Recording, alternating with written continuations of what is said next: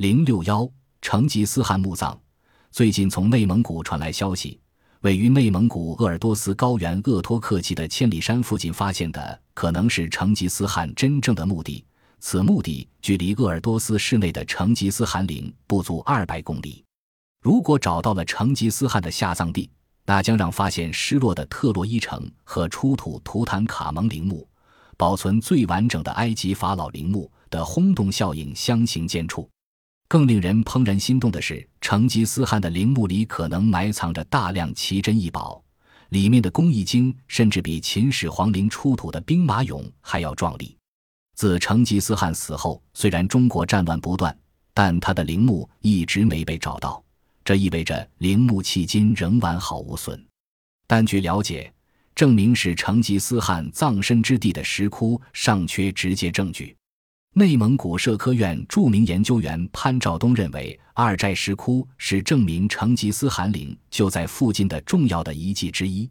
石窟中壁画的内容与《草木子》中记载的成吉思汗下葬后万城塔平墓地木流坟冢的场景不谋而合。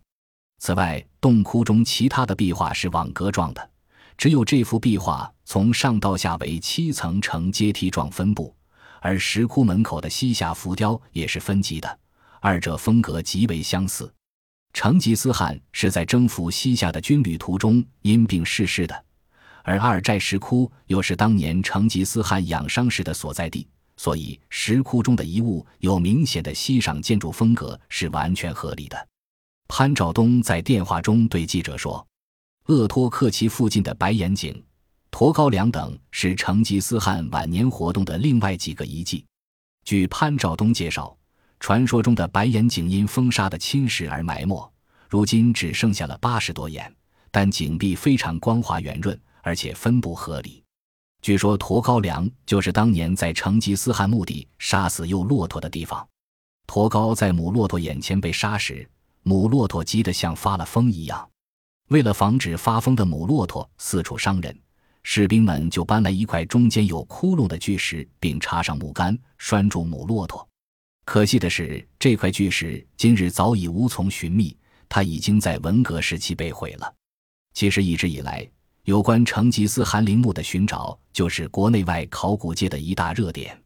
距离时间较近的一次为两千年夏天，美国人穆里克拉维兹的考古活动。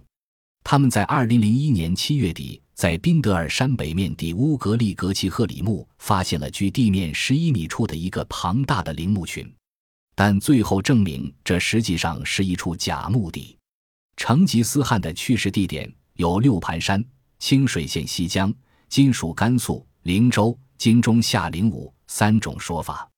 经学者考证，死于清火县西江的说法是比较可靠的，但这个地方又距六盘山很近。所以，第二种说法也大体成立。至于死于灵州之说，则已基本上被否定。成吉思汗死后究竟葬于何处，到现在为止还不能完全确定，这也成为了一个千古之谜。之所以如此，主要是因为古代蒙古族特殊的葬制造成的。蒙族与汉族一样实行土葬，但在地面上不留坟冢、碑记一类的标志物。《黑达事略》一书中专门讲到蒙古人骑木五种，以马见柔，是如平地的习俗。但按照加宾尼的说法，蒙古人的这种埋葬方式可能还有保密的目的：埋葬后将墓穴填平，把草仍然覆盖在上面，恢复原来的样子。因此以后没有人能发现这个地点。元末人叶子期的《草木子》一书同样描写了蒙古帝王死后的丧葬情形。